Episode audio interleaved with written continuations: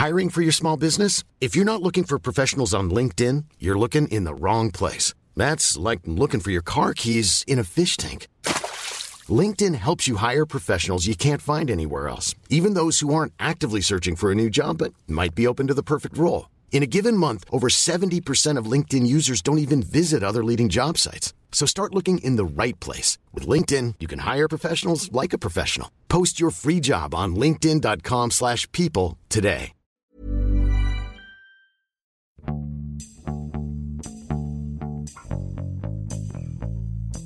欢迎收听《艺术有毒》，我是胡胡。今天我们请来了我们前面上过我们节目的一期嘉宾，呃，艺术史的学者和艺术史的畅销书作家齐四。嗨，然后呢，来聊一下，又是一个回到一个文艺复兴或中世纪那段时期的一个历史，讲一讲关于波提切利的故事。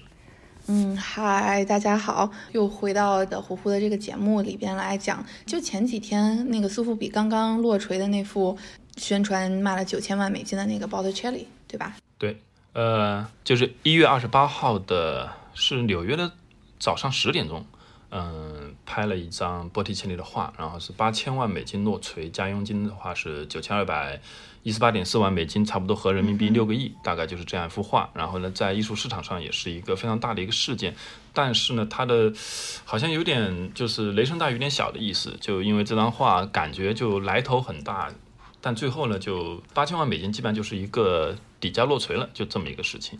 然后呢，其次呢就看到这个事情之后呢，就很快的写了一篇文章，因为一般来讲就对，因为他跟我说要写一篇文章讲一下这个事情，然后第二天就写出来了，然后呢，而且是一个付费的文章，高于你对我的期待，是不是？说写就写，然后第二天就写出来了。然后我点进去看，居然是一个，居然要收三块钱，我付了这个三块钱，对，所以才有了这期播客。因为我觉得，既然付了三块钱，总要 把它把它尽可能的 利用这三块钱的价值。所以这期播客的起因并不是因为波提切利的九千万美金，而是因为我付了三块钱。这个上次主要是什么？我我怎么说呢？就是这三块钱当中，呃，有百分之三十上交给苹果，然后百分之四十上交给国家，剩下的是我的，你知道吧？所以为了这剩下这个一块两毛五吧，然后我也非常感谢你对我的支持。没有，主要是微信上你只要付费了，它就有一个非常好的保护系统。那这次也像你说的，我就是呃。我在我记忆当中，我都已经很久没有说写就写，我一般都是说写，然后大概躺三个月，然后也许就不写了，你知道吧？所以我觉得我也应该善待我自己这次难得的努力，然后我就把它给弄成付费的。但是我们这次现在就在你这个节目上说啦，那你也是花了三块钱造福大众。切入正题吧，OK，对，像这次拍卖，我们那次也在说，因为我的 area 是在 Old Master 嘛，我我还比较关心，我还特意去看了这场拍卖的这个直播，整场下来，就像文章里说，就非常的尴尬了。就这幅画大概是从去年年中，呃，苏富比就开始铺天盖地的在为它。嗯，打 call 吧，可以这么说，做强力的做各式各样的那个宣传，然后也带着他去 Dubai 呀，还有 Hong Kong 啊，还有就是各个地方，就是给那个 potential 买家来看嘛。说他是明星拍饼一点都不为过，他他们对这幅画的那个期待是很高的，但在这个拍卖里边呢，那个呃就。就还挺尴尬，你说人家本来估价大概就是八千万，对吧？然后，但是他肯定是从七千万这样开始拍，那七千万开始拍，刚开始还比较火热，然后到了七千八百万，然后就都卡壳了，呃，然后就，那我心想，那你们这些人就是明目张胆来捡漏的，是吧？就就多一毛钱都不想多花了，是吧？然后最后呢，还是就是那个，应该是就是那个俄罗斯买家，勉为其难，就是把这个价钱出到了这个八千万。对，身在伦敦的代表了俄罗斯的这种寡头的这样的一个呃苏富比的这么一个专家举下来的。对对，然后在他出了八千万美金之后的话，呃，拍卖师就一直在等，因为他一直在等下一口，因为一般这样重磅的作品不可能就两三口，三下五除二就完了嘛，一般最起码也拍个对上十分钟吧，多的时候要拍半个小时以上。对吧？因为这种所谓的大货的这种名场面，其实是经常出现的在拍卖会上。但这张画确实给人感觉就真的是草草了事，对就像你前面说的，就是提前半年的宣传，呃，苏富比把这件作品基本上当成一个最近半年最重要的一个作品来宣传，就不由得会想起来，就是在几年前佳士得推的那张达芬奇的那个，对，呃，那叫什么？那个 Salvador Mundi，对，就是那个啊，对对对，对，就呃。呃，对，就是像你说的，这个你肯定也就是经常看，因为你本身也是做拍卖的。那就是我我们都会很期待这次这一幅，就是我们这个学术圈啊，就是嗯，像我还和我的教授就是有在讨论这次的拍卖嘛，就大家都还比较 have high expectation，觉得嗯，这次这个可能也会再次创造就是达芬奇那样子的奇迹，但就是。大家不停拍拍拍拍拍，然后一直讲上次的那个，就是真的是一场热烈的追击，就互相漫天撒钱的那种拍卖。那大家都觉得这次可能也会，哪怕现在的整个的大环境都不是很好嘛，对吧？嗯就非常可惜，就他等于这次就是雷声大雨点小。说白了，那然后现在到处在说的这个啊，又又再造奇迹啊，就是这种的，呃，就除了很多国内的这些人不懂以外，国外必须说这些话的人也都是在挽尊，你懂的。你不能，你只能这么说，你不这么说，那你说什么呢？你说，嗯，我花了很多钱来宣传这件事情，然后他卖的不好，那也没有人这么说，对吧？是个事情就变成这样了。现在整个大体情况就是不好嘛，对吧？这个能怎么办呢？你也没有辙，对吧？就哪怕现在虽说 Botticelli 肯定是和达芬奇没得比的啦，但是他毕竟也是 Botticelli，他也是一个就是响亮的人物了。我先补充一下，就虽然我们觉得这张波提切利八千万拍的不好，但是在这个所谓的 Old Master 这种中应该是翻译老大师这样的一个呃西方古典绘画的这么一个市场板块里面，它依然是。仅次于达芬奇那张四点五亿美金的这张画，它占据了目前的 Old Master 市场的第二高价，就是八千万美金。嗯，呃，所以这是一个可能作为我们经常看到当代艺术或者是呃印象派或者是现代艺术的经常过亿的这种价格来讲的话，老大师。比较少能出这种特别高价的作品。那关于这个市场的讨论，或者关于这这件事情的讨论，我们放到节目的后半段再聊。我想就先聊一下，因为关于波提切利这个人呢，其实怎么说呢？就你能说他名气很大，因为大家我相信基本上都看过他的作品，尤其是他特别有名的几张作品《春》啊，那个维纳斯的诞生等等。但是你说谈到这个人呢，每个人对他有多少了解呢？反正我是没有了解的。我对波提切利的了解就仅仅来自于 昨天晚上抱佛脚，就是去。B 站上找了一些视频，然后 我就找了一个最长的视频。这个视频叫做《分享给小朋友的艺术课》，然后 了解了一下关于波提切利的一些 最基本的生平的这些信息。然后呢，所以呢，我想借这个节目也让骑士作为一个呃这方面的专家来给我们普及和讲解一些关于波提切利更多的一个个人的一些故事。哇，其实这个也是我当初就是写八卦艺术，还有这次这个珠宝传奇的初衷。我觉得就是很多时候，呃，在国内大家认为这个呃艺术史一定是在讲画啊、艺术品啊什么之类，但更多其实是那个专注在这个史 history 这个历史这方面。那什么是历史呢？就是人的人就是历史，对不对？所以，嗯，就是像我觉得就是一个人如果嗯。你把它就是不要当成哇一个艺术家来就是在看他，而是把它放回他本身的这个时代里，在以一个人的这么一个角度在看他，然后就会很有趣吧。然后这也会就是让大家更多理解这个艺术。所以在我看来，就像你说的，我我都是觉得就是在看一个艺术家之前，先找他生平是最好不过的了。那 Botticelli 呢？它，我们就先说它的名字吧。我们叫它 Botticelli，但是意大利文的 Botticelli 呢，其实并不是它的姓氏。我们说 Botticelli 呢，它其实不是它的姓氏，它的全名非常的长啊。你要是我要是把它全名都读出来，你都会觉得你肯定记不住这个人叫什么。Botticelli 是什么意思呢？是因为他哥哥，他的哥哥呢？呃，长得比较矮胖，就长得像个水桶一样。你知道意大利人都很命的，他们就经常会给人起一些稀奇古怪的这些绰号。然后呢，长得像水桶一样呢，大家就管他哥叫做 Botticello。那等他慢慢长大了呢，那人家说那这是谁啊？他说啊，这是 Botticello 他弟。那人说哦，那他就是 Botticelli，就是哥哥是大水桶呢，他呢就是小水桶。所以其实 Botticelli 呢就是小水桶的意思。这个其实我们觉得这些人都怎么这么命，但我觉得反而觉得这个名字成就了他，因为他的全名要读出来叫做 Alessandro di Mariano di Vanni Filippi，那你说谁会记得住那么长的名字呢？想红就不能起这种名字，你叫 Botticelli 就对了。人家说啊，Botticelli，然后就说我知道他是 Botticelli 的弟弟，他哥哥 Botticelli 呢，我们并不知道他更多的生平。但是 Botticelli 我们知道一点是，他是和 Medici 家族的那个我们称为 The Magnificent Lorenzo de Medici，就是那个壮丽的罗伦佐，呃，混在一起的。呃，那后来等于他哥呢，和着这个 Lorenzo 的这个。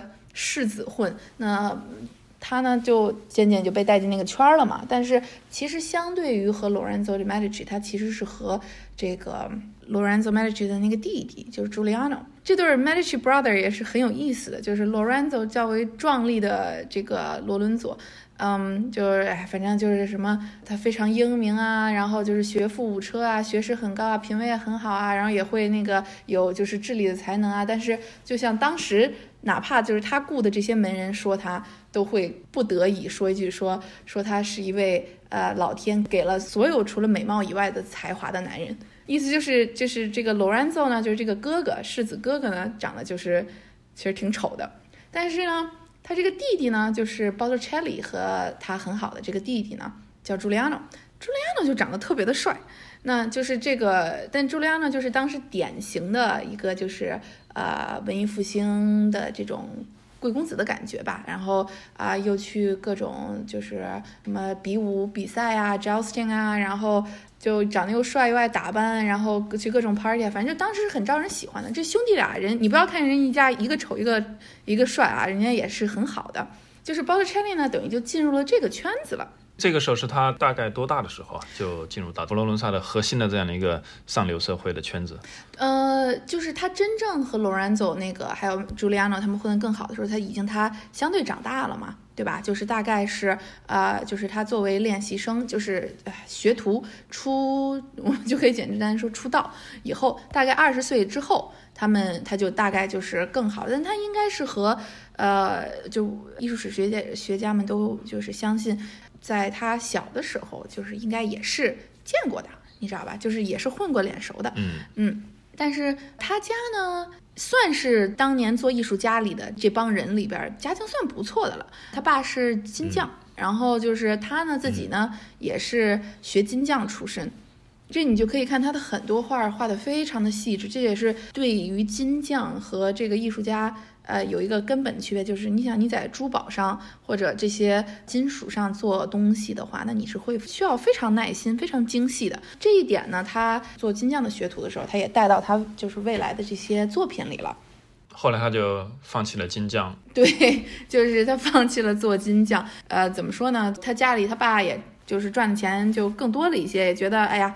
做金匠其实还是相对比较苦的嘛，那他就说，那咱不做金匠，然后去学那，你想你得学个手艺啊，对吧？你现在我们觉得好像艺术家哇很崇高，但那个时候金匠啊，艺术家，尤其在中刚刚整个时代离中世纪并不是很遥远，嗯，十五世纪，对金匠，然后和艺术家其实。在他们那时候人看来，都是一门手艺。但是他爸呢，就是觉得，呃，金匠比的确是比较更苦一点了，盯着个眼睛在那细细的凿。那你画画就自然就不一样了，对吧？而且整个时代也渐渐变了嘛。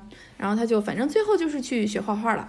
他是和谁学的呢？也是文艺复兴早期文艺复兴一个 比较有趣的人物，我们管他叫 Fra Filippo Lippi。他是一个修士，他又很会画画，画风也非常漂亮。但是呢，作为一个修士呢，他并不借这些黄赌毒，而且还把人家就是他看上了一个呃一个美貌的良家妇女绑走了，不都不是拐走了啊，是绑走了，就强行绑走，把他和那位姑娘和他自己关在屋子里，反正很久，然后生下了这个后来的那位，就这个到时候可以之后再说。反正我们现在聊的是波提切利的老师是吧？那他这些 嗜好有没有传给波提切利，还是波提切利后来？相对来讲还是比较比较正常的。包特切利也没有那么正常了，因为包特切利还是一个特别爱开就是玩笑的人。嗯，因为现在我们觉得的正常就是艺术家们都要端着呀，然后每个都是一出来就是宗师的风范啊，是不是恨不得都把胡子留到地底下，对吧？但在那个时候不是的，艺术家哎哎，艺术家就是还没有从匠人的这个地位里完全的走出来。这已经是文艺复兴了嘛，慢慢他们都会整个这些人会发现，艺术家原来有这种所谓的 genius 的东西在，但是在这个时候，他他整个的这个社会的风气还没有完全的转变过来嘛。我看到说，这个波提切利大概在二十几岁的时候，其实就有自己的一个所谓工作室，就开始等于是接活了。对，那个时候是他在进入到美第奇家族的这个中心之前还是之后？已经进入，他已经从这个 Fra Filippo，呃 l i p i 的这个工作室就是出师了。然后他出师了呢，然后就其实就等于进入了这个 Medici 的那个麾下，就开始接各种活儿啊。但是他真正的。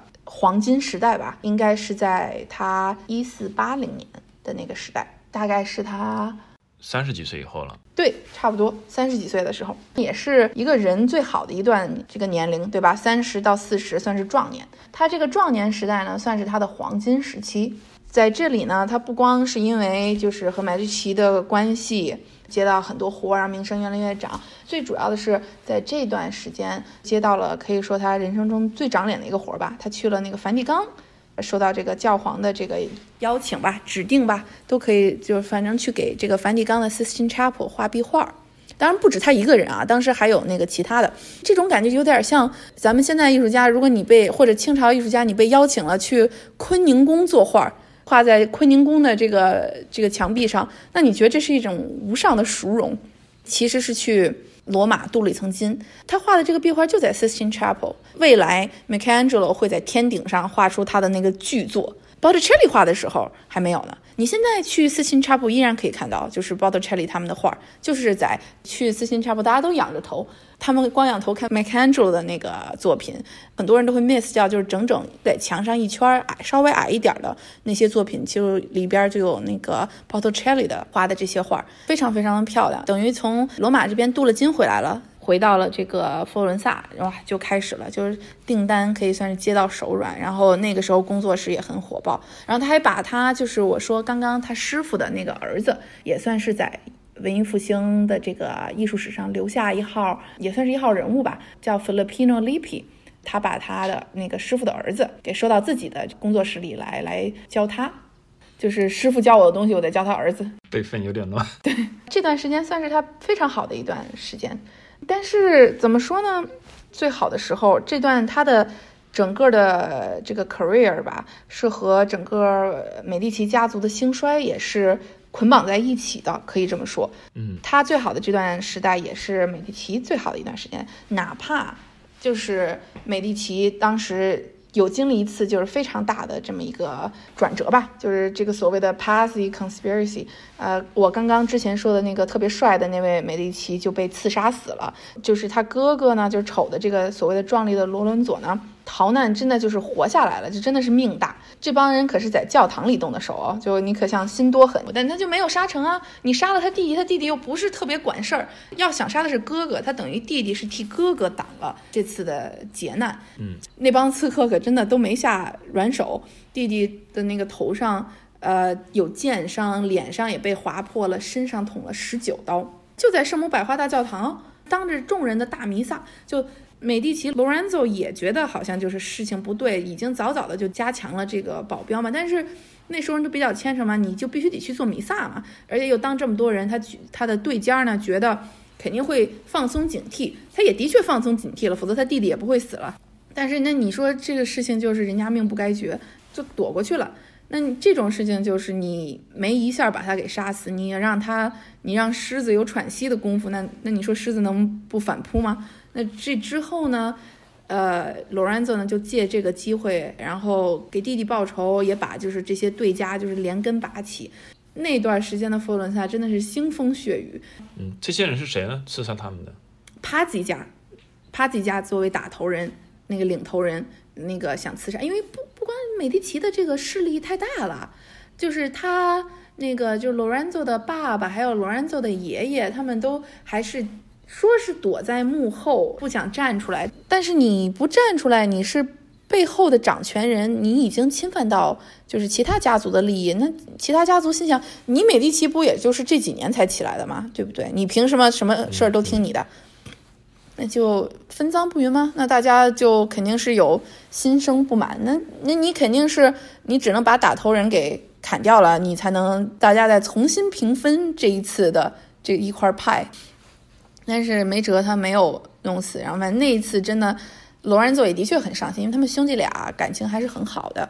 他把就是对家的那个人，所有人谁都没有逃掉，就是前前后后得那么几个月，就是整个佛罗伦萨行刑也得有八十来个人。你施以酷刑也就算了啊，他把人家弄死了以后还挂在了就是窗子上。达芬奇还画过这个场面呢。你把它挂在窗子上，然后那个腐烂后，那人家说那就下葬了吧？下葬以后他又气不过，他又给挖出来，挖出来以后那个呃就扔进臭水沟，扔进臭水沟里边，然后再把这尸体再捞出来。然后脱街过市，然后再挂在就是这个 Party 家的门前，让那个就是当沙袋，人人路过都要就是吐吐面呀，或打一拳呀，然后又扔进就是那个佛罗伦萨的那个 Arno 河里，然后再被就是小孩子们就是捞出来吊起来，挂到了什么柳树上，当做那个抽鞭子玩，抽的都是面目全非了以后，再把这些尸体再扔回河里。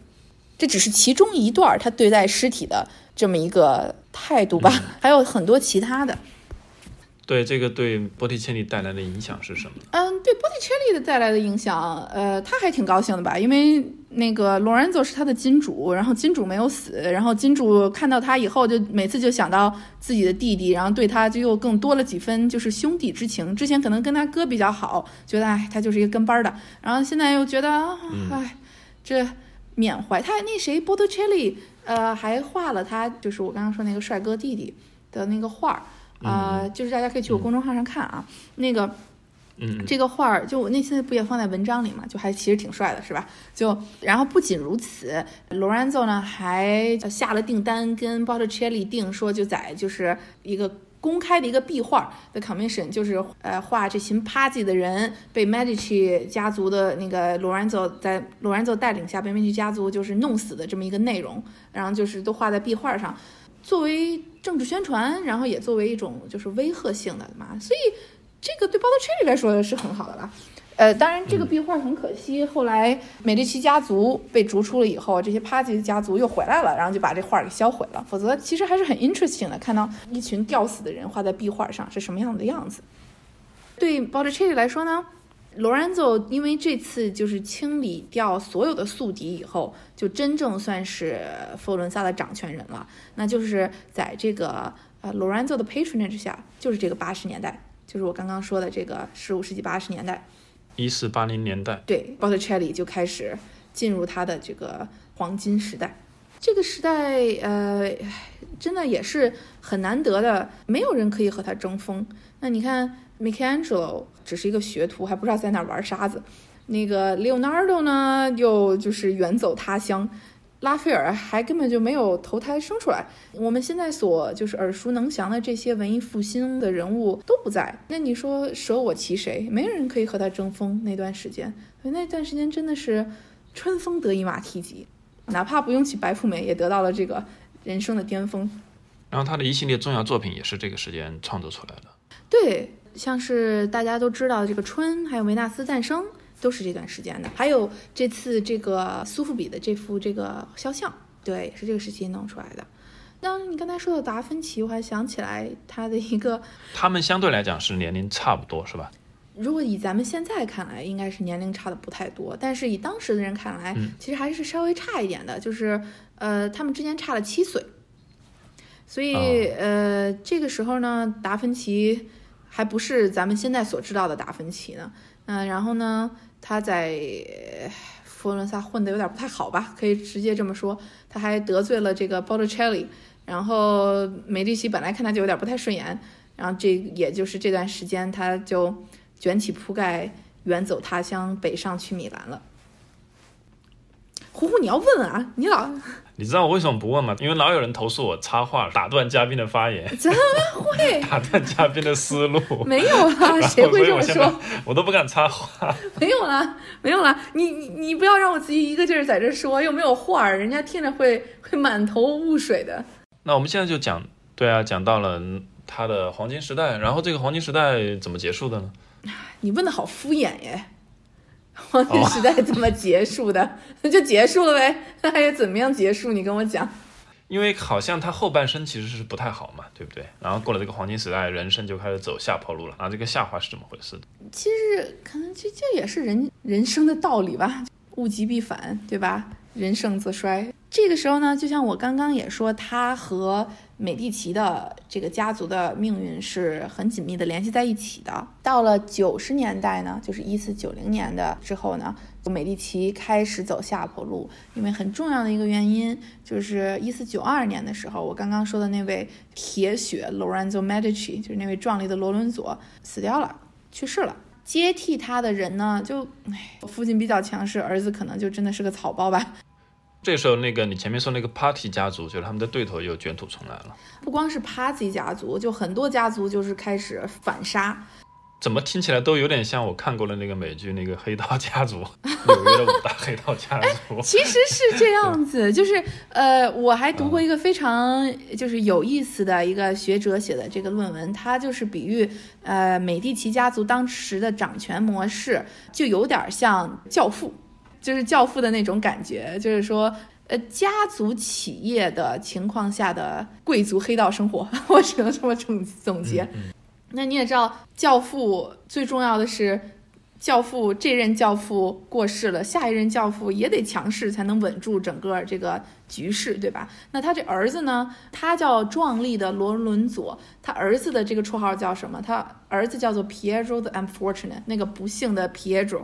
你听到这个绰号，你就知道他就他的人生没有什么可以值得一提的事情。想节外生枝的问一下，就这些人的绰号是伴随终身的吗？难道我就没有一次那个 改变人设的机会吗？不是这个，不是他他的这些绰号啊，有的是就是当世的时候就被叫了，有的是呢史就是当时的这些史官们，就是你知道史官们笔下。都不留情面的，就直接说的。你像我这次那个《珠宝传奇》书里不也是吗？就很多人有各式各样的绰号，什么 Charles the Bold，对吧？然后什么呃，就是 Philip the Good，对吧？这些都是。呃，有当时人这么说，然后也有史，就是史官们后边的这些提。但是 Pietro 的 unfortunate，嗯，他反正是没有机会改变他的人设了啊。他真的是一个不仅很倒霉的人，他也是一个短命鬼。反正他三十一岁的时候呢，就他这个儿子就死了，反正死的也是挺凄惨的吧？是怎么死的？呃，他被人那个就是，呃，就是弄到了河里，是活活的那个淹死的。反正挺惨的，我觉得一个人如果不能得到善终，是一件最惨的事情。嗯，对，他在三十一岁就死了。然后，呃，Botticelli 呢，就像我刚刚说，到了这个九十年代呢，这个美第奇不光是美第奇家族被赶出去，佛罗伦萨也发生了另一件，呃，就这个就是。有的时候，这个时代的风向你是没有人可以掌控的。就十五世纪的那个九十年代发生什么事情了呢？因为又临近一五零零年，就就跟咱们现在一样，每次你看一到达一个就是到了一个整数的时候，人们就会喊啊，世界末日要来啦，就这种话，对吧？然后就会造成很多的恐慌。那个时候也是一样。然后一四九零年就在这个快那时候的末世，他们自认为的末世的时候，有一位。僧人叫 Savonarola，来到了佛罗伦萨，开萨弗纳诺拉，中文的翻译是这样。对，就是他。Savonarola 呢，来到了佛罗伦萨，开始宣扬他的各种的那种非常极端的教义吧。他是一个苦行僧，是吧？嗯，对。但是我们就是现在后世历史，大家都管他叫妖僧。哪怕他宣扬的是反奢华，要让人就是更加的呃，就是抛弃这些呃俗世的呃，就是浮夸，而更加接近自己呃纯净的内心，以期可以离上帝更接近吧。就是整个这种教义，那话是这么说，但是他的行为太极端了。就是那段时间，就是人们都已经就像着魔了一样，你知道吧？就是着魔了一样，呃，在听他说这些事情，啊，听他的这些教义，然后就这就其实是一个邪教了，你知道吗？都已经到达这地方，就算是一个邪教了。那，嗯，也是在他的号召下，整个佛罗伦萨很多艺术品，还有很多的华衣美服，全部都被烧掉了。就这个非常著名的。事件，叫做那个 Bonfire of Vanity，就是浮华的篝火。很多不光是 Botticelli，但 Botticelli 的那个很多作品也在这次当中烧了。Botticelli 的另一个哥哥就是 Savonarola，非常的。虔诚的这个追随者，他的非常虔诚的粉丝，你知道吧？Botticelli 呢？呃，西方艺术史学者们对 Botticelli 到底有多受 Savonarola 的影响呢？这个大家还是呃争论不休。但呃，受到影响肯定是有的。然后整个那个佛罗伦萨呢就变了，就从 Lorenzo Medici 掌权的时候，一个开明的、文明的这么一个，就是一切都是往那个人文气氛、人文气象走的这么一个。呃，事情就来了一场急刹车，因为 Savonarola，当时整个的气氛也非常的紧张和恐慌，就很多就是 Savonarola 信徒就互相结伴儿，就到闯入人家里搜索，呃，有没有这些浮夸的东西，有没有这些就是他们觉得是这些虚荣的东西，有就要那个就是拿出来烧掉，然后就会砸抢，然后也会就是羞辱这些这个还留着这些东西的人，互相之间也不被信任，邻居之间也互相举报，就大家应该能想到就是。这和我们的历史上那十年是很重合的。我是看到这个历史的时候，我想起有点像那个《权力的游戏》里面也有一个类似这样的一个叫什么大麻雀的这样的一个宗教代表的这么一个极端分子。提倡苦修苦行，然后最后就也是想搞个政变啊什么的这么一个剧情。嗯，我没有看过那个《权力的游戏》啊，但我知道你说这个人，因为当时《权力游戏》当时很火，这不到处都是那个截屏嘛。我还看了一下，就是像你说的，他应该就是 based on 在这个妖僧的这么一个基础上，对对，特别像。对吧？然后就是，所以你能想象，就那个整个整个的这个佛罗伦萨气氛都不是很适合任何的人文发展，就更不要提哪有人还敢跟 Botticelli 订画呢？对不对？所以这个 Botticelli 呢，在这个佛罗伦萨这棵树上吊死了，就 当时就是吃定了佛罗伦萨这个地方，没有去往外界发展，是一个后来看来就是一个比较错误的决定。他等于把这个鸡蛋都放在一个篮子里，因为在这同一时刻。佛罗伦萨发生这么大的事件的时候，达芬奇在米兰已经开始出彩了。他的那个《Last Supper》已经画出来了，他最后晚餐就是也是这段时间呢。这个谁，Michelangelo 呢？就 Michelangelo 这个人，你不要看啊，大家都说他啊那个。呃，就是骂骂咧咧的，非常不讲究那个，就是那个人与人之间的关系啊，感觉非常大条啊。但其实不是啊，他是一个非常精明的人，你可以这么说，粗中有细，否则也不会画出来那些画嘛，对吧？他一看 s a v 美第奇对他 Michelangelo 可算是比对 Botticelli 还要好，但是怎么样了呢？那头一件事出事了，嗖一下他就窜走了，你知道吗？窜走了，窜走了以后呢？然后去到那个罗马，人家有了新的发展，对吧？这也是这段时间他做出了他早期的一个非常可以真的是一个 extremely beautiful 的这名 masterpiece，就是我们现在去梵蒂冈可以看到的那幅那件 Pieta 那个圣母爱子像那个雕塑，那是他就是这段时间的这个产物。这段时间我们确切知道的是，因为妖僧的影响，导导致整个这个佛罗伦萨的气氛。并不利于呃任何人文的发展，那这十年等于就废了。嗯，这十年就对 Botticelli 就是壮年以后的最后一个往上就是再上一层的这么一个阶段的时间，它就废掉了。嗯，那呃 Savonarola 呢对呃教徒有如此高的影响，嗯。这是在梵蒂冈看来绝对不允许的，因为只能有教皇可以有这样的影响，你一僧人怎么可以有这种影响呢？所以，呃，Savonarola 的结局大家也可以预料得到，就是。啊，他也被梵蒂冈给弄死了。前面干嘛去了？梵蒂冈？梵蒂冈没有觉得，呃，没有觉得他有那么大的威胁，对不对？觉得哎呀，就就是那个传传教嘛，都一样的。而且梵蒂冈那边自己也有自己的那个争权夺利的事情所在，所以根本没有空理他这么一个妖僧，就觉得哎呀，随便啦，无所谓，对吧？就爱谁谁。但是等教皇坐稳了位子，就开始要清理这些竟敢胆敢。对自己地位有威胁的人，那把他给弄死的这个教皇，大家也都认识哦。啊，是谁？就是那位波吉亚教皇。波吉亚教皇，你你知道，就是那个波吉亚教皇，呃，就是一家子。这个真的要让我说吗？就很黄暴哎，我说了就能播出吗？这种东西不一定播啊，就我听一下。不一定呀。就是那个波吉亚家族是吧？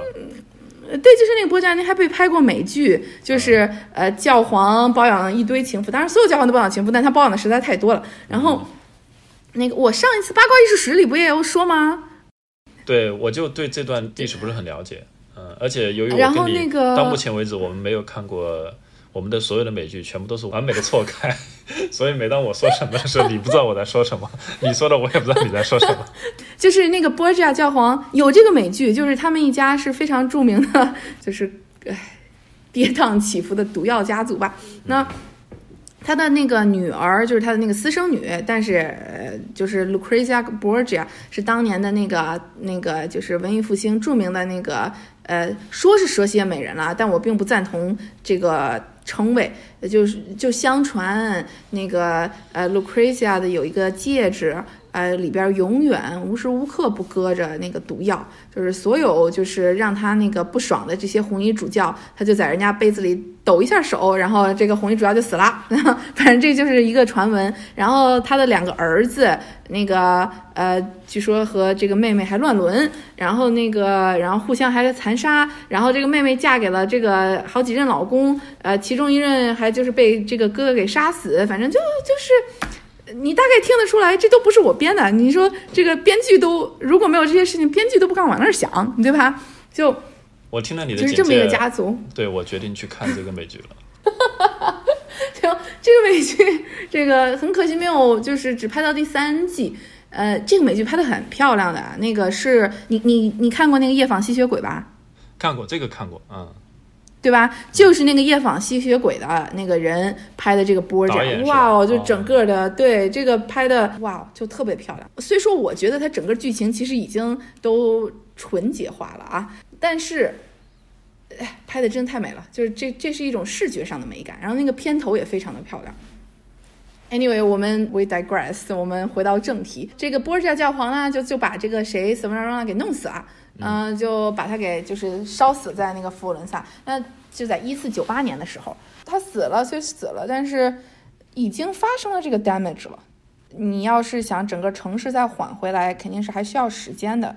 嗯 Botticelli 呢，就在缓回来这个期间呢，就城市缓回来了。佛罗伦萨之后，大家都知道是呃文艺复兴的，就是 High Renaissance 的最重要的据点，但 Botticelli 没有缓过来。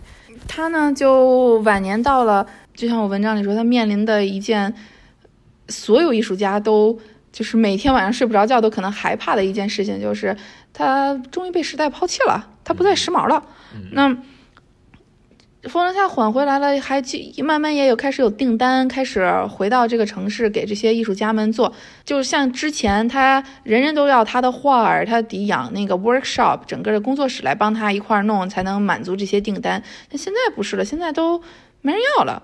那我我也我也跟你说过，就其中发生一件事情，就呃在文艺复兴啊，有这么一个侯爵夫人吧，我们就是她叫 Isabella d'Este，她是说所谓什么品味的领导啊，反正这些我都不多说。简单来说就是她是一个侯爵夫人，然后很有钱，然后爱收艺术品，然后就是就像集邮一样，就是一定要集所有人的这些艺术品嘛。但当时他就还跟他的 agent，就是他的这个中介人，他的门人吧，说啊、他最近想要一幅那个佛罗伦萨那边画家画的画儿，嗯，那也不一定佛罗伦萨，就是 Tuscan 这一带的人，然后最好是要 Perugino。佩鲁吉洛，对，然后那个呃，他的这个门人呢，就给他回信儿、呃写信，因为我们知道这些东西都是因为这些信件的那个留存。就是 Perugino 不在，出远门了。那个 Filipino Lippi，还记得我们刚才说这个 Filipino Lippi，、就是这个 Botticelli 师傅的儿子，既是他的弟子，也是他师傅的儿子。Filipino Lippi 可以接，但是他要接也得三个月后。但是 Botticelli 现在是空的，然后也很愿意为您效劳。然后伊莎贝拉回什么呢？伊泽回来写信说：“那算了，那我还是等 Perugino 吧。”你就觉得，啊、就他真是 Perugino 算什么？你现在回头看 Perugino 算什么？Perugino 唯一值得一提的就是他是拉斐尔的老师嗯，，That's it，你知道吗？他其他的东西你让我来看，他就是行话，你知道吗？他给 Botticelli 提鞋都不配，Isabella 就说啊，那算了吧。可以从这么一件事情，我们就已经可以反映到 Botticelli 就唉，事情就已经变成了就是这种地步了，就是人的沦落的地步真的是啊，好唏嘘。那 什么艺术界的曹雪芹，你知道吗？就真的是不知道怎么说。嗯，这就是他的晚年，这也是为什么他的晚年，哪怕这个 Savonarola 这个妖僧死了以后，他也并没有更多很高产来补上，就是他当时经过就是妖僧的这个浩劫这段时间，而就是丢失掉的这些艺术品，所以呃，他的艺术品总量呢，留存于世并不是太多，反正不多，就这样子，你知道人嘛，就是到了晚年，然后再没活过几年，就在。啊，曙光就是文艺复兴 （High Renaissance） 开始的时候，嗯，真正进入正轨的时候，他就去世了。晚年他也是还是有艺术品出产的，就不是很多了。但你可以看到他的这个画风就真的是不时髦了啊！就是你像人们已经看过达芬奇的《最后的晚餐》是什么样的人，嗯，以后看过这个 Michelangelo 的这些 Pieta 是什么样的人，他不会再喜欢 Botticelli 这些笔下。干瘪也不叫干瘪吧，瘦弱啊。当然，我国现在可能应该很喜欢，就这种白又瘦的感觉的这些画儿啊，还有这些呃人人物，我们现在觉得是呃自律且优雅的这种感觉，在当时那些佛伦萨人看来，他会觉得不时髦了。他说这些人怎么都僵着啊，太哥特了，就这种感觉。就但是他的晚年的这个气氛，可能也是很多画，他晚年很多画很多还是给自己画的那。就是，嗯，他就也放飞自我了。他说：“我就这样了，我就画我自己喜欢的。”嗯，有时候也其实挺，想想也挺，哎，挺唏嘘的。就就是曹雪芹写《红楼梦》，回忆自己当年的那个美好时光，他也画他以前的，就是更加更，就想回念他年轻的时候的那种好时光吧。然后呢，大概到也就是也不是大概到一五一零年的时候，鲍德切利就过世了。嗯。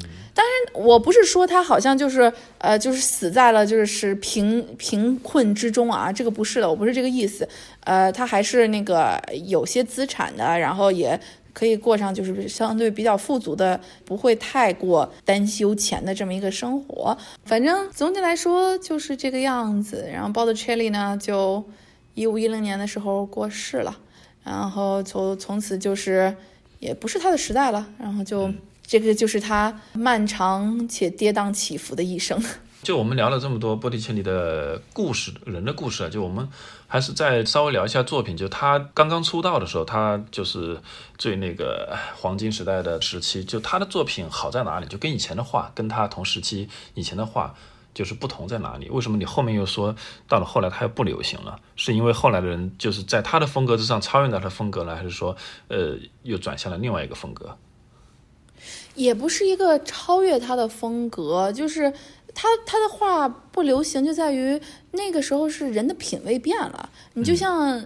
其实就是一个时不时髦的问题，对吧？你就像就和现在的 fashion industry 是一样的。那去年的时髦的包，今年拿着可能就有点那个不时髦，然后再过五年以后看就觉得天呐，这东西怎么这么土，对吧？这个就是这么一个品味的在改变，市场在改变，其实就是整个的大环境在改变。那你说，你看达芬奇的 Last Supper。的那个样，那个那个画，就是透视啊也好啊，人物的那种 naturalistic 表现也好啊，和他 Botticelli 画里边的这些脸都比较，我说好听一点叫做面无表情，说难听一点就是十分僵硬，对不对？这个大家都喜欢，现在喜欢的是更加的，就是所谓后来的这个真正我们现在大家看一说文艺复兴会想到的那些画的那种 feel，像拉斐尔的这种的。对不对？就是他的他们的圣母越来越自然，然后越来越柔和，然后当然这个 Botticelli 的画里的这些人物，但他的圣母也都是非常美的啊。但是他的那种美是不太一样的，嗯，你知道吗？他是和达芬奇啊、拉斐尔啊，甚至 Michelangelo 底下的那些笔下的人物是不一样的。Botticelli 的风格还是非常的，就以我们现在回头来望啊，他的风格还是非常的呃 distinct。非常的独特的，嗯，对吧？你一眼看，你大概就觉得它其实就是 Botticelli 的这个感觉了，嗯，所以，嗯，这个就是市场的问题，这也就是大环境的品味问题。这个就如果让 Vasari 说，他就是历史在往前走，他在往后退。后来波提切利是如何又如何被重新发现的呢？呃，我们之前聊过这个话题，就是他死后，呃，很快就被遗忘了。那就很长一段时间，人们就就不知道这些画儿，然后上面也知道什么，大家都没有呃花很大的精力去保护他的画，然后这也是又丢失掉了一批这些他的作品嘛。然后就大家都没有人再想起来他，就他的价值可以这么说，他的画的价值在十六世纪、十七世纪，还有甚至十八世纪都不是很高的。嗯，人家说哎一般就不时髦，你知道吗？那。但是，一直到什么时候呢？一直到十九世纪，那个拉斐尔前派这帮人聚在一块儿，他才算是被挖出来。其实到十八世纪的那个 Grand Tour，已经有开始有英国的富家子弟去意大利，把很多这个，因为他画卖的便宜嘛，然后觉得也挺漂亮的，然后不太一样带回来。但是真正的让他 Botticelli 又重新在这个西方艺术史上。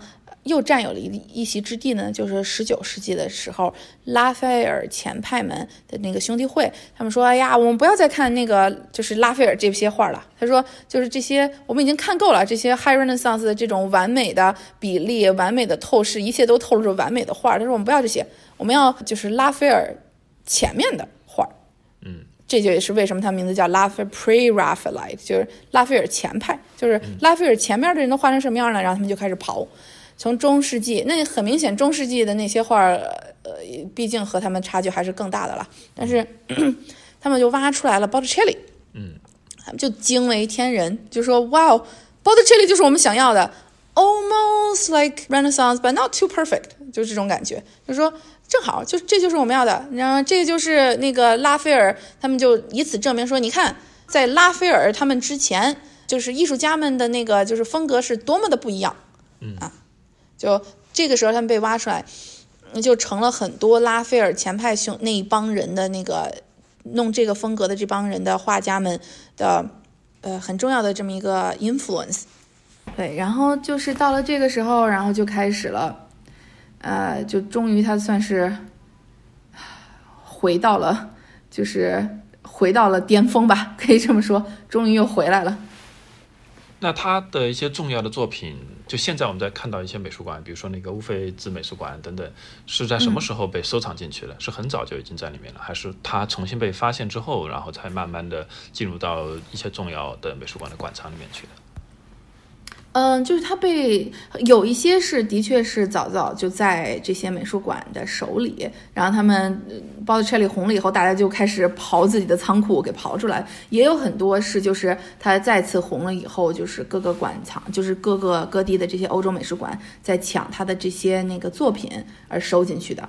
呃，这也是为什么很多的那个 Botticelli 的作品并没有在这个私人手里。那个苏富比这次这个是少有的漏网之鱼，就。嗯，很难得，呃，有这么一个私人的上拍吧，私放在私人手里的的确不是很多了，大部分我们现在要去看，啊，都要去美术馆了，嗯，但你要说是最好的这个 Botticelli 所在，那肯定还是，嗯，乌菲兹，就是人家意大利佛罗伦萨这个就是老本营，对吧？对，我们就现在重新回到了波提切利这张画，就稍微聊一下，就是因为我们也是因为苏富比的这场拍卖才引起这个话题嘛。那确实，在一般的这种重磅的拍卖里面，我们很少会，呃，一般来讲都是当代艺术的艺术家，或者就是毕加索那个时代开始的这这样的一个艺术家，会成为这么重磅的一个这样的一个宣传的对象。苏富比的拍卖呢，给我的一个印象是。他非常的重视，但是好像又没有没有那么的重视，就不是就跟那个从宣传的力度来讲，他没有加斯德的那个达芬奇那一张呃那么重视，因为达芬奇的那个宣传，而且本身加斯德是更擅长做做市场推广嘛，那那个宣传真的是铺天盖地的。然后这张画给苏富比怎么说呢？就本身就我不知道这个背后的故事是什么样子的，但是呢，如果给加斯德是不会有一个更好的结局？呃，这个也是一个有趣的问题。我们最后可以聊一聊，就是关于这个老大师的这个 Old Master 这个市场呢，因为确实比较少的进入到公众的视野。那么呢，我看到在这次这张波提切利的画成交之后呢，我也听了一些，包括那个加斯他们自己的一个播客，呃，他们也稍微谈了一下关于这个老大师的市场，就是说，呃，提出了一个问题啊，就是老大师 Old Master 这个市场里面，其实它跟这个所谓的印象派。或者现代艺术，还有当代艺术比较大的一个区别在于，它这里面比较少这种所谓的名牌艺术家。虽然这个所涵盖的时间段是最广的，可能是上千年的时间，但在这个时间里面，最后筛选出来的这种真正的所谓的名牌，然后还可以在市场上交易的这样的人，其实非常少，可能数来数去不超过十个人。那甚至可能就普通人可能数到第五个、第四个就已经就数不下去了。而相反呢，就在当代艺术或者是这个现代艺术印象派里面，这样的大师是层出不穷，而且他有足够的作品的交易量，所以呢，老大师的市场相对来讲就比较冷清，这是他们提出的一个观点。呃，所以就导致了就。最有钱的厂家，因为买这样的作品的人嘛，就一般就是包括像这次俄罗斯寡头也好，或者是也有一些亚洲的这样的厂家，他们不爱去买这个 Old Master 这个板块的艺术家的一个重要原因，其实就是因为放到现在来看，名牌是比较少，尤其是可以交易的这样的这种，就是说起来大家都知道的，这样的是比较少的。嗯，这个呃，我来看呢，可能不是比较客观，因为。呃，就是我每次看这些 auction 的，有的时候也会帮人看一些这些 auction 的这些呃名单，就是扫一下这些 lot。嗯，我觉得他们都对我来说都是都都挺都是名牌，对啊，我觉得都不错啊，就都可以收啊，让我看来。但是你要是说是以如果就是呃更大众化一些的，那肯定。呃，就是，而且我个人觉得也有，就是像什么毕加索那一代人也有，就是这个市场的那个炒作的成分在里边，是因为为什么呢？就是毕加索的这个，这这我们是以市场的这个商品的这么一个角度在看啊，就如果你把一件商品卖的价很高，你像 Botticelli 对吧？那你希望的是呃。至少后面得有那个十张、二十张 Botticelli 都等着一块儿拍，对吧？对。但是，呃，它没有这么多，它就是没有，对吧？那你等于你拍了这个，当然这个只收到这一副 Botticelli 的当然很高兴了，那我就更保值，对吧？但，嗯，现现当代的大师就不一样啦，像 Picasso 的就你给他拍的很高，然后。人家说没关系，这个拍的高，再再好不过了。我们这后边还有，大家一块儿把这个价给弄起来，然后就等于一个我拍了这么贵，那我后边的一百个都是这么贵，甚至更贵，对吧？那这也是有本身的这个，就是就是尤其像 Impressionist，呃，印象派，印象派的确是呃西方艺术史上很重要的一个转折点了，这个是。绝对的，我的这个研究，呃，就像我只研究这个就是十九世纪以前的这些那个作品，我的就是节点也就在印象派了。再往后的我，我呃，我看不下去，所以我就呃，这个我不得不说是这样子。但是印象派为什么也要闯？它也是有市场的原因。那印象派有很多很多画，远比我们看到的要多得多。就等于一幅印象派能拍个就是。呃啊，举个例子，呃，一个亿人民币，那太好了，我这之后边的那个一仓库的印象派都是一个亿，甚至更多，嗯，那你这不就赚了吗？是。但是从就是我个人来看啊，就是以我我来觉得就是，当然我是还是我我说的可能不客观，因为我毕竟是一个呃研究这个 Old Master 的这么一个 art historian，那但是呃。Old Master 的画还是更保值的，就我个人觉得，就是买 Old Master 的画，更像是一个房地产投资吧，对吧？呃，大部分啊，有一些不是。那个呃，它的风险呢，相对还是没有那么大的，对吧？那呃，因为它毕竟，尤其是那些已经进入了这个艺术史这些史书上的这些画家，他有了一席之地，那就呃。我们现在已经和以前不一样了，就不可能再会有那种可只可能只能再挖掘出更多的新的这些画家，但不可能有那种就是被遗忘掉的画家了，因为整个西方艺术史它已经就是呃进入一个非常呃稳定的这么一个呃发展和这个系统，呃，所以就是它等于是永远它是会有曝光率的这么一个东西的话，那它就永远会保值的。对吧？那像这次 Botticelli，还有甚至啊，甚至 Perugino，就像我刚刚说的，Perugino 其实，嗯，在这个 auction 场上，嗯，收的人还挺多，因为它算是一个性价比比较好的吧。它现在没有那么贵，但是大家又知道它，然后你一说起来说，哎，这拉斐尔的老师，然后觉得啊，OK，嗯，might as well do it，right？就它还是各自都是有保值性的啦。对，但是我觉得出到八千万的这个所谓俄罗斯的买家不一定知道佩鲁吉罗，然后出到下一口的这个人七千八百万的也不一定知道佩鲁吉罗，这就是这就是为什么就是作为呃，因为你看这几年的一个趋势就在于什么呢？就是佳士得、苏富比他们都会去做那种所谓综合性的夜场嘛。其实所谓综合性的夜场就是把呃相对来讲更早一点时间段的 Old Master，包括印象派里面的一些这种特别大的名牌艺术家。那比如说达芬奇，呃，或者是毕加索，或者是莫奈等等这种，就放到跟当代艺术家的一个专场里面。这样的话呢，对于买家这一端，对于这种最有钱的客户，他们就只需要在一个专场里面买这些东西就可以了。然后你看这次苏富比，它很奇怪，它。就是它没有放到一个综合性的一个夜场里面，没有把它跟其他的这种市场的一个巨星放在一起，然后吸引更更多的一个关注度。然后它放在早上十点钟这么一个时间段，呃，总之就是可能就是会对于它的这个呃最终的一个结果会有一点影响。然后我看你的文章里面就很明显的一个，就你觉得这张画其实就拍低了嘛，对不对？对于买家来讲就是捡了一个漏嘛。这是呃。虽说他，我不能昧着良心说说他是什么那个 Botticelli 最难得的这个什么肖像画，非常的珍贵什么之类的。那是因为他们不懂 Botticelli 的这个整个画风的历史。那我不能昧着良心说它是最好的，最好的还在乌菲兹呢，乌菲兹呢。但是可以出现在市场上的，基本上最好的是吧？也算是不错的了，也算是不错的了。而且，呃，美貌的东西总是有它。本身的保值性，这就是 Botticelli，它不是唯一一个就是就是淹没在时间长河中的这么一个画家，但他却是少有的几个就是真正能有回归的。我觉得这个也从本质上有他的画本身就会很吸引人，就像是一个美人，你天天就是美人蒙尘，但是一旦把尘就是吹开，他还是他还是一个美人，你他就会不由自主的。吸引人去驻足，对吧？你是你会看到他的这个画儿，哪怕你不认识他是谁，你也依然会觉得啊 Okay, okay, I want to know more about it。这也是同样的，所以呃，Botticelli 这次我个人感觉还是一个比较大的漏了啊，但是也是整体这个市场加上这次疫情，大家都不知道这个还要多久，所以大家都偏于保守。你看这次这个连最后的这个买家也都是。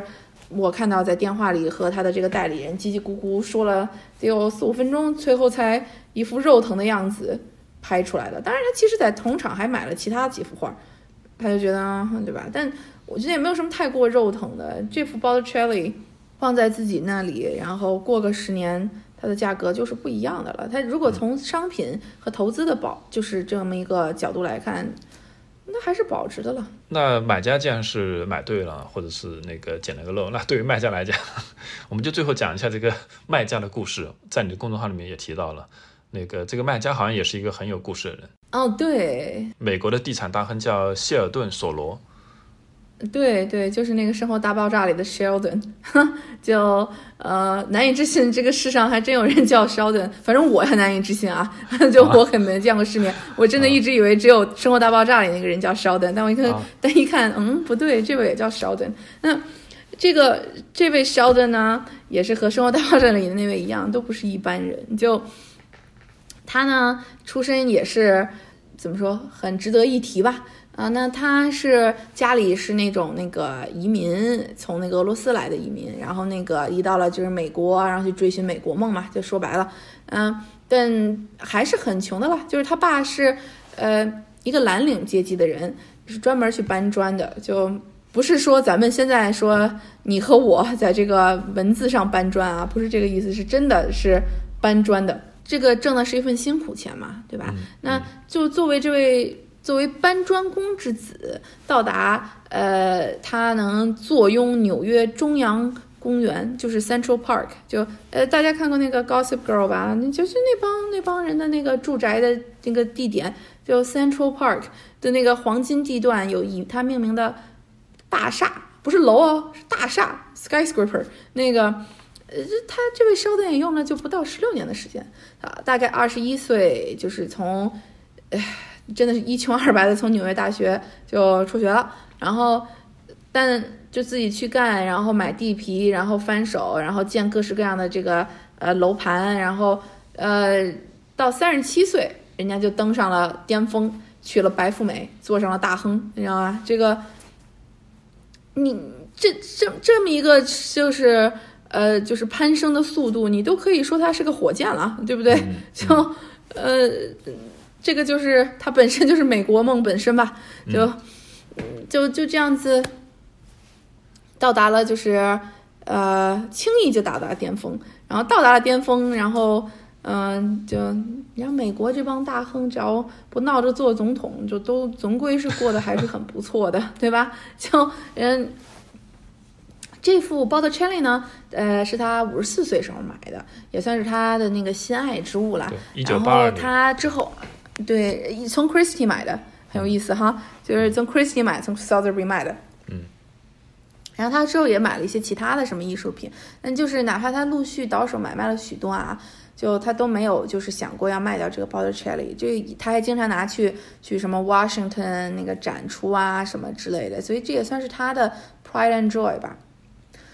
然后直到呢，就是人生最后几年，大概二零一五年、二零一六年的时候，他开始动了这个心思，想要把它卖出去。但是他也一直在看嘛，寻摸着嘛，让各式各样的这个拍卖行来给他估价嘛。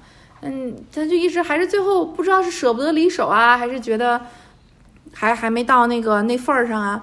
反正他就一直就是绷着不卖，直到去年，终于决定脱手了。那毕竟也九十来岁了，知道自己真的是时日无多。那我我能感受出来，他其实是对这个他之前 Botticelli 是很有很高的期待的，对吧？那他是也希望再再造，就像上次达芬奇的那个奇迹。救世主。但很可惜，就是对，终于想起那张画叫什么了，救世主了。呃呃，这个大亨呢，很可惜就没有看到这幅 Botticelli 上拍，他就过世了，就是在去年。去年的十一月十七号去世了，嗯，对，去世了。然后，但我觉得这是一个好事儿，否则他看到这个 Botticelli 其实算是贱卖了吧？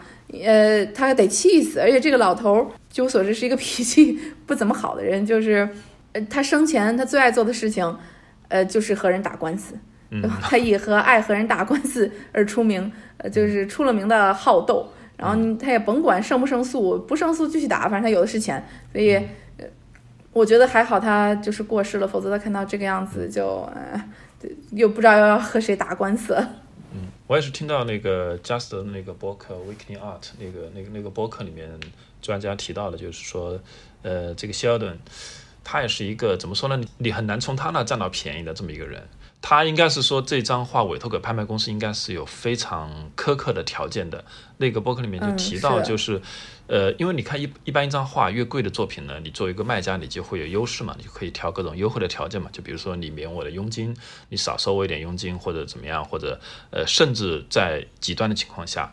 我卖作为卖家还可以分享一部分的买家佣金，这是我听过的，基本上已经是最优惠的条件了。但是在加斯的这期博客里面提到，就是曾经就是这个 Sheldon 就是说扬言，呃，这张画给你们卖可以，但是呃，你不仅就是说不仅卖家佣金我一分钱不会给你们拍卖公司，所有的买家佣金都要给我，就他提出过这样的条件。是，所以你可想而知，一个从二十一岁一穷二白而做到就是大亨的人，就不是好惹的。谁都雁过拔毛，谁也别想从他身上 就是占到便宜，都是铁公鸡。我跟你讲，嗯，哎，所以幸好他没有活着看到这张画的这个 拍卖的结果。嗯，对，对，我觉得真的可能会被气死吧，也也没有没有办法了。这个我看他。他的那个就是遗孀，然后还有他的儿子，呃，就还是很高兴卖出去了吧？因为我想遗产税，他这次的遗产税应该是会不少的，就是，对吧？就他儿子也好像是有两个儿子，那对他他娶的这位老婆，就是也是一个挺著名的白富美吧？是他妈是所谓的第一代超模，然后她生的也非常漂亮，然后那个。呃，在和他在一起之前也结过一次婚，呃，但是和他在一起以后，真的是俩人是真爱，然后一直到就是一直开心到老，一直到临死前，俩人都依然是就是一生一世一双人吧。就所以你说这真的是没天理哈，那么有钱那么幸福，这有的人的命真的是没辙。那呃，他这次的这个 Botticelli，他肯定是对他有很高期待的。嗯嗯，就嗯，所以这次如此的高开低走，我觉得好斗如他是肯定不会善罢甘休的。可能这个时间点确实是一个一个非常不好的时间点，因为在这个时间点，基本上市场上不太会出现公开的拍卖。五千万美金以上的作品是很少会在这个时候出现的。基本上我看到的，呃，就大家都是建议在这个时间段尽量不要卖好作品。你可以有交易，就是维持一定的呃收入，但是呢，你不要在这个时间把最好的作品拿出来。所以这也是卖在了一个不巧的一个时间点。我觉得也有他儿子可能也着急了吧，就是等于这个 Sheldon 过世了以后，他肯定也要着手很多事情，而且呃老外的遗产税都不轻，当然他肯定也会通过他的基金避税的啦。但是这事儿就是，嗯，哎，反正他什么样，我我和他儿子呃什么样，肯定，嗯，也可能是大家想要的东西是不一样的吧。嗯嗯，对，一般就这样。那我们就反正聊到现在，基本上把你那三块钱文章里面所有东西都聊出来了，然后大家 大家就没有为大家省了这三块钱。嗯，但是大家可以去关注 关注骑士的公众号，我相信他还会有新的付费文章推出。然后呃，听说你的就是我我们去年聊过的那本书《浮华与金戈》，就是你的珠宝传奇的第一本，现在第二本是不是已经过审了？然后也即将面世，是吧？如果对对，那个开春嘛，那个大家也都是因为，呃，这个印刷厂也不那个，嗯，呃，春节的时候也不开工，所以我想慢慢的就是做的，呃，印刷嘛也别催他们做的更精细一点，然后啊，大概开春应该就可以面试了。不过，呃，说起来，其实这次我不知道这个，我们现在这可以做一个彩蛋啊，可以剪到你的这个要稳那个。节目的最后，嗯，其实我还给就是你的这个听众那个就是准备了一幅画，就在我的这个公众号上，你们输入“画史”，嗯，这个关键词就会跳出来这幅画。那这幅画呢，就是一个十九世纪的画家啊画的，叫做 Botticelli 的那个画史啊。那你看这幅画里啊，就是呃，他正在画他那幅非常漂亮的那个著名的那个啊。呃，Madonna，然后啊，干净有秩序，然后就是还古香古色的这个画室里边，然后远处啊，通过这个窗户还可以看到那个 Palazzo Vecchio，然后来访的这个呃，有就是那个呃各种贵人，对吧？那个帅的那个跟他正在行礼的那个，就是我之前说被刺杀的那个美第奇呃 Giuliano，然后后边的那个嗯。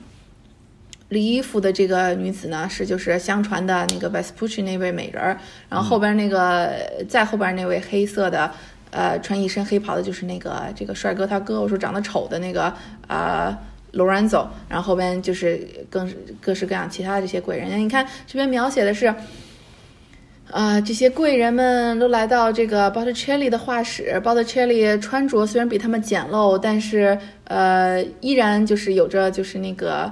呃，dignity 对吧？然后呃，这些就是衣着华贵的人们也向他行礼，对吧？然后就一一切都哇，就是非常的不一样。但是我告诉你，这是假象，这是十九世纪的这些画家歪歪出来的东西啊，绝对不是这个样子的啊。实际上，整个佛罗伦萨，尤其在文艺复兴的时间，是一个又脏，哪怕你我们看到的都是什么漂亮的这些画啊，打那个又静谧又就是岁月静好，然后一切都很那个。嗯，呃，优雅到不行的地方，但其实真正的佛罗伦萨，那个时候并没有从就是中世纪的那种生活环境摆脱出来。那每一家呢，然后你都信天主教，然后也没有什么那个避孕这一说，像什么我国这种呃独生子政策，那那时候人听都没有听过。那人呢就会特别的多，尤其如果你要不是一个就是上流阶社会的人，就是像像这个谁 b o t t i c e l l i 啊，甚至更底层就。家里会乱七八糟的，然后你也不会有什么单独的画室，你都是和呃你的你就像 Botticelli，就是他的他的画室和他的住所是一块儿的，嗯嗯嗯，然后也没有什么这种啊啊干净的这个工作环境，远处还望着 Palazzo Vecchio 什么的，no no，这都是错误的。就呃，就是你还有一件非常有意思，就是当时人记载下来的。Botticelli 呢，因为在家里工作，他家里呢不光住着他，住着他爸，住着他那个哥，住着他弟，然后住着他弟的一家人，然后住的他未来的侄子侄女儿，这都有一群人闹闹哄哄的。也就算了。然后有有一次呢，他家的隔壁搬来了一个，就是呃，就是开纺织的，就是织布的这么一个，就是呃作坊吧。然后呢，呃，那织布嘛，织布机大家知道，织布机，呃，那哪怕那个时候不是什么机械的啊，你一动起来依然是就是轰隆隆的这么一个，就是噪，就是非常大的声响的这么一个机器，而且它不光。就像我说，不光 Botticelli 在自己家工作，那其他的匠人们也都是在自己家的这个工作嘛。就呃呃，等于好几台织布机同时作响。那 Botticelli 就是每天就是太阳一出来，就是刚开露曙光就听见这些噪响，然后就是这些呃织布机，然后一直到太阳落山了才停下来。那等于他也没法作画了，然后他也没法好好睡觉了，然后。他就很生气，就和那个就是找这个邻居理论了那个好几次，然后邻居说：“我在我自己家做什么，你管不着，对不对？”他说：“你只能管你自己家的事，这墙我家墙以内的事情是我的事。”那怎么办呢？那这也没辙，呃，人家说的也有道理，对吧？但是就是这个环境实在是太差了，嗯，然后你猜 Botticelli 怎样了呢？Botticelli 呢？有一次呢，也不知道从哪儿扒拉出来一个巨大的石头，然后呢，他还就是爬上了这个墙，然后把这块巨大的石头搁在了就是他家的那个就是屋顶的屋檐儿的那个地方，然后他就跟隔壁说：“我家的这个我可以跟你说的很清楚，一点点小小的震颤的声响，这块石头就会落下来啊。”但他然后。隔壁说你不可以这样做，你落下来的东西会砸到我这些织布机的。他说我在我墙里做的什么事情你是管不着的，对不对？你只要不动它，它就不会那个就是掉下来了。然后就两边这样子就僵持僵持上了，然后最后两个人终于就是谈妥了，然后就这件事情就过去了。但是，这是我说的，像这幅画里的这个画室所弄的样子，嗯，想都不想想，这这做就是痴人说梦。嗯，这个屋子里。最起码站了一二三四五六七七个人，嗯，对，但是还显得很宽敞啊，还显得很宽敞，对。然后外边还是就是那个远处就是这个 Palazzo Vecchio，然后你看 Giuliano 还对他行礼，想得美！Giuliano 怎么可能对你行礼？你就是一个跟班的好吗？就这个，嗯，你人今天叫你来玩儿，人家觉得今天就是叫你来玩儿，就是看得起你了，对不对？你们就是一块儿的，大家，而且也没有人互相之间，他们贵族。因为他其实也不是贵族，Medici 这个时候他也不是贵族，他们互相之间都没有像咱们想象当中啊，呃呃那个，哦，Let's drink tea，对不对？就是今天呃那个喝着茶，然后那个讲一讲今天我们都又优雅的、无聊的干了什么了，嗯，并不是这样子的。所以这个这幅画，朱利安呢也不会对他行礼，然后呢，呃，这个这个画室呢也不会如此的，就是宽敞干净，对吧？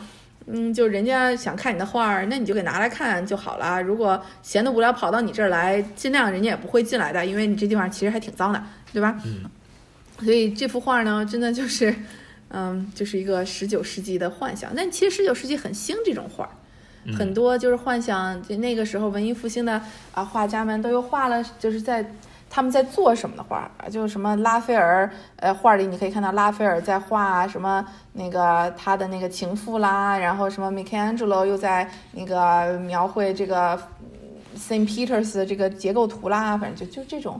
但是，嗯，我想告诉大家，这幅这画还是很漂亮，我很喜欢啊。就我刚刚说的这些，呃，就是帅的美第奇和丑的美第奇，我想让大家看一下这个脸，还是依照那个。当时的这个画像，呃，流传下来的肖像画的啊，但是除此以外，呃，这就是一个 work of fiction，知道吗？这不是真的，就有点像，嗯，像《甄嬛传》也并不是真正的清朝历史一样，就这都是后世的这些人们歪歪出来的东西。OK，那这个彩蛋就这样了。你又说了几个我从来没看过的剧，你最后能不能给我们推荐一个？就是如果我们想了解波提切利，相对就严肃一点，或者是这样的一个书，或者是纪录片，或者是哪怕是了解一下那个时代，对那个时代还原的比较好的这样的呃电影或剧什么的，有没有这方面的推荐？嗯，纪录片什么的，我我我还真不看。那个呃书，我这不是凡尔赛啊，但我这个真的就是就是学院啊，还有就是这些年的研究啊，就就是杂七杂八的工具书，你知道吧？读起来也没有什么，也比较枯燥，而且也都是英文。嗯，我们还是推荐剧吧。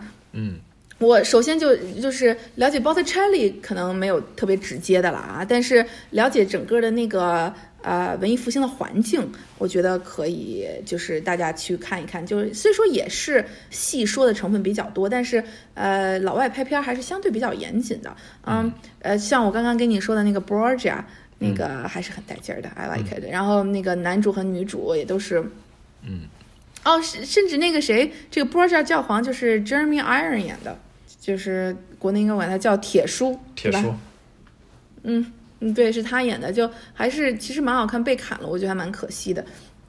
然后还有就是之后拍的那个美第奇，美第奇，嗯，就是意大利和好像和英国合拍的那个剧，但是我不知道是不是他们合拍，反正就是美第奇。嗯，那个第二季也就在讲我说的这个刺杀的这么一个，呃，就是这个 Party Conspiracy 这段历史，啊、呃，戏说成分比较多，但是你可以大概看看，它还是相对可以有那个 feel 的啦。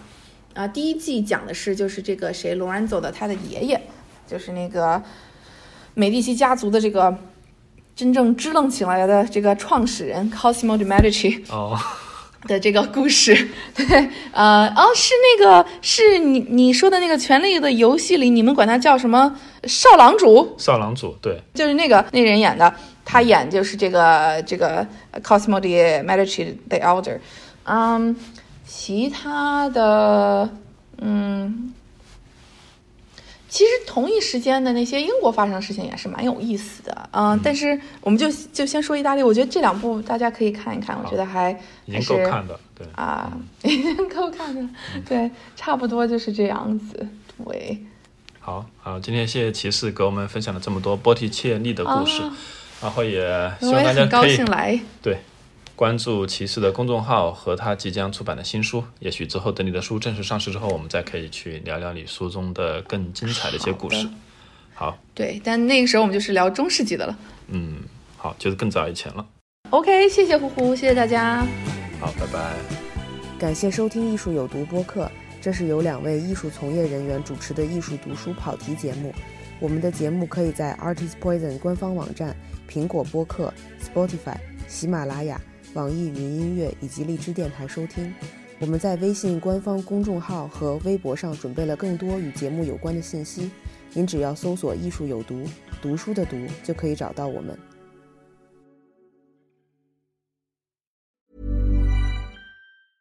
Want to get a chiseled look in the jawline? Sculpt and shape your jawline with added volume from Juvederm Volux XC. Juvederm Volux XC is an injectable gel specifically designed to be robust enough to improve moderate to severe loss of jawline definition. And it is the first and only hyaluronic acid filler approved for the jawline. Add volume to your jawline for a chiseled look with Juvederm Volux XC. For important safety information and to find a licensed specialist, visit juvederm.com. That's J U V E D E R M.com. Not for people with severe allergic reactions, allergies to lidocaine, or the proteins used in Juvederm. Common side effects include injection site redness, swelling, pain, tenderness, firmness, lumps, bumps, bruising, discoloration, or itching. There's a risk of unintentional injection into a blood vessel, which can cause vision abnormalities, blindness, stroke, temporary scabs, or scarring. Talk to a licensed specialist to find out if it's right for you. Visit juvederm.com. That's J U V E D E R M.com.